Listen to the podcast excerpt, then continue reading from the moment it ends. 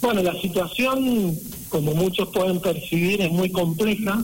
Eh, si bien la presencialidad todavía está garantizada y el servicio está garantizado de una de un modo bimodal, una semana o dos semanas asisten y la otra semana los chicos no asisten manejándose por burbujas. Eh, la situación es compleja porque hay muchos casos, ¿no? Y mm. eso hace que muchas veces por el contagio o la presencia sospechosa del virus en un docente o en un alumno se tenga que aislar un grupo mm. u otro grupo y eso requiere una organización cotidiana de los colegios, ¿no? Entenderás. Sí. Me imagino que la, logística, que te aparece un caso en una burbuja y te cambia todos los planes, ¿no? Totalmente, porque eh, será mucho en la secundaria. Encima cada nivel tiene como su dinámica, ¿no? Eh, mm. La secundaria tiene docentes que pasan por muchos colegios a la vez, entonces eso hace que cuando se aísla un docente en un colegio se aísla también en los otros en los que trabaja. Bueno, es una logística compleja y cotidiana en este momento. ¿Sabes que esto que estás planteando, Fernando, lo charlaba el otro día con gente conocida que da clases en escuelas secundarias y justamente es el mismo planteo o lo mismo que estás contando a vos eh, ahora, ¿no? Me decían esto que estás remarcando, ¿no? Que no es lo mismo la primaria que el secundario, porque en el secundario el profe de historia da en una escuela comercial, después se va a la escuela técnica, después se va a la de tal barrio, después a la de tal distrito y le agarra positivo a ese profe y se arma todo un desbarajuste tremendo, ¿no? Totalmente, es así y bueno, y se dan un montón de variables, además de esa, mm. donde a veces estuvo en contacto con algún, alumno o un grupo de alumnos que tuvo COVID o que eran sospechosos. También los chicos en la secundaria son más independientes, no siempre están cuidando las normas como corresponde. Eh, lo intentamos, respetamos los protocolos, pero los chicos tienen una vida, siguen siendo adolescentes, ¿no? Entonces, eh, eso hace que eh, digamos, sea muy compleja la situación. Yo siempre digo que hay que recordar que los protocolos no son una garantía, son pasos a cumplir, pero que los seres humanos siempre podemos cometer algún error.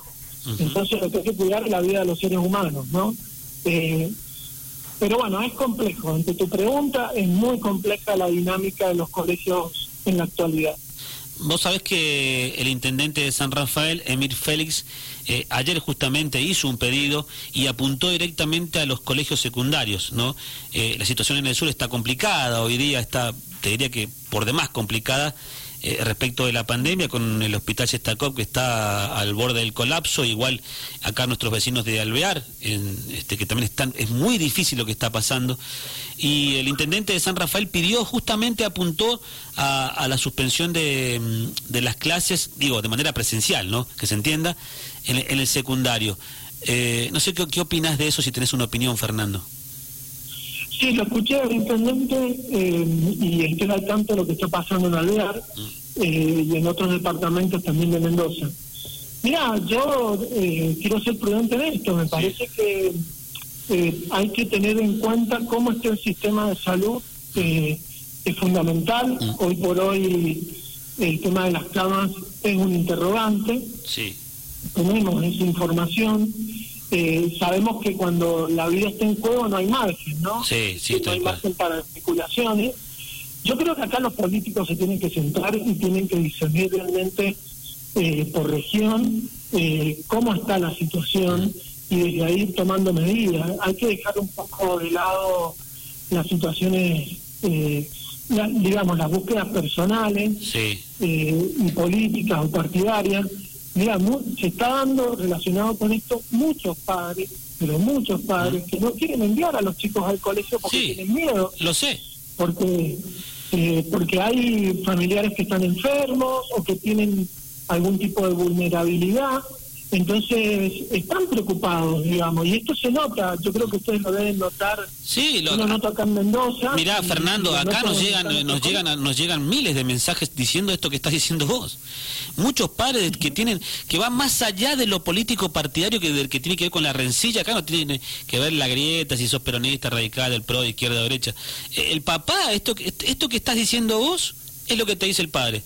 ¿Qué hago? Porque yo tengo miedo. ¿No? Eh, porque, viste, cuando vos escuchás el papá por ahí también tiene relación con, con un médico, una enfermera, ¿no? Y entonces cuando, que porque eh, la, la, versión del médico de la enfermera o del enfermero no es la versión oficial, ¿no? Porque el médico es el que está en la trinchera y el que te dice la posta, te dice, mira, acá estás, con...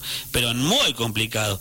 Y ese, y ese médico también tiene acceso a otros vecinos y ese es el vecino que te dice o que llama a la radio y dice, che, estoy preocupado, no sé si seguir mandando a mi nene o a mi nena a la escuela. Sí, eso se está dando mucho. Yo creo que acá, frente a la pregunta que me hacía, mm. nuestra posición siempre va a ser respetar lo que digan las autoridades, las que sean, pero me parece que hay que hacer un análisis semana a semana, día a día, de cómo está la situación. Nosotros eh, inferimos por lo que está pasando que en el futuro, más o menos inmediato, cuando la curva esté más arriba, eh, algunos espacios se van a tener que suspender dentro de las escuelas eh, te diría casi como inevitable. Pero bueno, no, no tengo una voz desde el Ministerio de Salud autorizada. ah, sí, lo contás desde tu experiencia. Creo que se entienda así, ¿no? está clarísimo. Em, eh, digo, dentro de la misma situación, en este caso, que tiene que ver con todo, también lo de la pandemia, lo del COVID-19, ¿cómo está el tema económico con ustedes eh, respecto de, estamos hablando de colegios privados, ¿no? En cuanto a la cuota, en cuanto a los subsidios que reciben, si es que reciben subsidios, ¿cómo está el tema?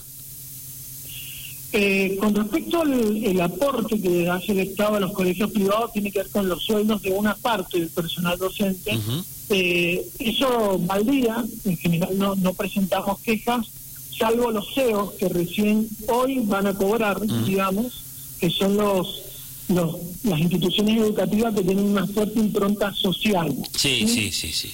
Eh, pero eh, el resto está recibiendo esos honorarios en tiempo y forma.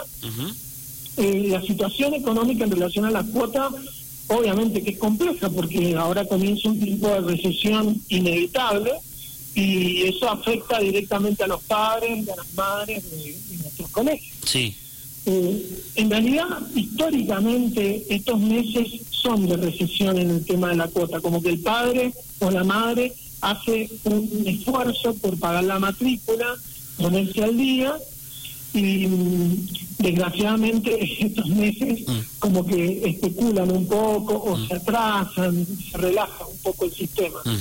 Eh, vamos a notar a partir de julio realmente si estamos en una recesión, o sea, los efectos de esta recesión lo vamos a notar en julio, como que todavía no tenemos un parámetro. Bien. Pero tenemos los antecedentes del año pasado, digamos, a una eh, digamos, morosidad en algunos colegios superando el 80%. Mm. Es mucho. Es mucho, es ¿Mm? mucho.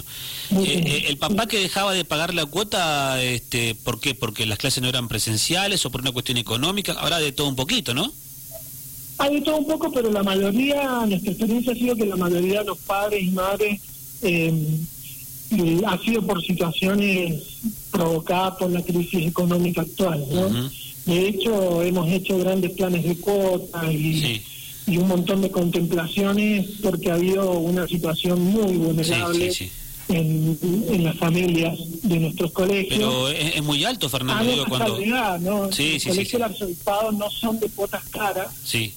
Y nosotros tenemos un poco más baja la cuota de lo que deberíamos cobrarla por un fin social. Sí, sí, sí, sí. Pero, eh, y el fin propio de la iglesia que es evangelizar. Pero, eh, pero así todo eh, se están presentando dificultades porque, bueno, hay pobreza, no lo podemos negar. esto ha generado una crisis inesperada, ¿no? ¿Qué, ¿Tenés conocimiento de, de, lo que pasa en otros colegios privados, quizás de mayor poder adquisitivo de los papás? ¿También han dejado de pagar la cuota? Ustedes seguramente pertenecen, digo, charlarán, se manejan en el mismo, no sé si la palabra es mundo, pero este, digo, dentro del mismo ámbito, rubro, hay como quizás una fluidez a la hora de la charla, ¿no? ¿Qué pasa con otros colegios privados, aquellos que eh, donde la cuota es más alta, quizás el poder adquisitivo de los papás es un poco también más elevado? ¿También han dejado de pagar? Y han tenido, han tenido una alta morosidad, eh, han tenido un poco de migración de la matrícula a colegios privados más económicos. Eso ha pasado bastante. Mira qué dato estás tirando. Eh, mira, datos eh, duros no tengo, no tengo estadísticas. No, no, pero sí digo, pero eh, es la charla quizás que tenés con la gente del sector. Sí, que tienen un porcentaje pequeño de matrícula que eligió colegios estamos hablando de colegios que a lo mejor tienen una cuota de 15.000 o más, pasaron a tener eh, a asistir a colegios que tienen una cuota más económica, sea el valor que sea. Sí, sí, sí. Y esos colegios que no reciben aporte del Estado, en su mayoría, empezaron a jugar otro tipo de inversiones. Por ejemplo, trataron de garantizar la, la escolarización todos los días, todas las semanas, ¿sí? Mm. Empezaron a ofrecer como otros servicios, eh, a invertir en más, digamos, para poder conservar su matrícula. Pero también se asentó un poco la diferenciación social y económica que tenemos en el país y en la provincia. Tal cual. Bien, eh, gente que quizás no dejó de, mandar a los chicos a un colegio privado, pero cambió a un colegio donde la cuota es un poco más baja, ¿no? Exacto. Bien, ¿y hay gente que, tenés el dato de si hay gente que se fue directamente de la escuela privada a la, escuela pública? En general ha sido poca, sí tenemos datos, pero ha sido muy poca, digamos.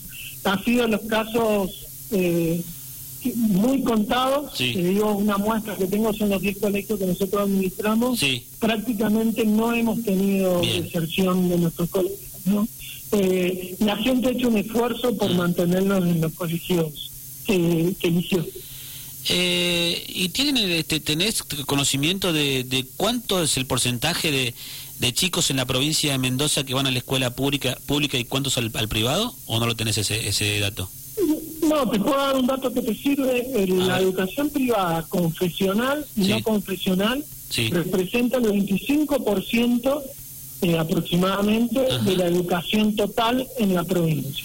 O sea que es un porcentaje significativo. ¿no? El 25% de los eh, chicos van a escuelas privadas, el título es ese. Exacto. Bien, es, un, es un título. Em, y por último, y te agradecemos, Fernando, es interesante conversar con vos. Eh, ¿Qué, dice el papá cuando va a una escuela privada? ¿Por qué elige la escuela privada? No sé, deben haber mil factores. ¿Y por qué no la escuela pública? ¿Lo comenta, no lo comenta, lo dice? Comento el caso nuestro, que por ahí tiene una particularidad. Eh, muchos dicen nuestras escuelas por los valores que se transmiten en la misma eh, y, por la identidad que tienen, ser colegios confesionales. Pero eh, es cierto que hay colegios del Estado que funcionan muy bien, pero también es cierto que el sistema en general no está tan organizado como la educación privada. ¿Mm? Por más que a veces el discurso sea diferente, eh, en, orden a lo concreto, los colegios privados están más organizados. Vos ponete a pensar ¿Mm? que nuestros colegios, por darte un ejemplo, tienen todo servicio, los del arzobispado tienen todo un servicio de orientación con un equipo de psicólogos, psicopedagogos, pedagogos al servicio de la institución. Y eso no se replica tal cual eh, en los colegios privados, en los colegios de gestión estatal. Eh, lo cual no quiere decir que todos estén mal ni que todos tengan una baja calidad, pero el padre prefiere elegir y tener la garantía de lo que está eh, eligiendo. Y bueno, esos dos factores, los valores que se transmiten y la calidad, eh, pasa a ser el criterio porque elige un padre en un colegio privado, si lo puede pagar, por supuesto.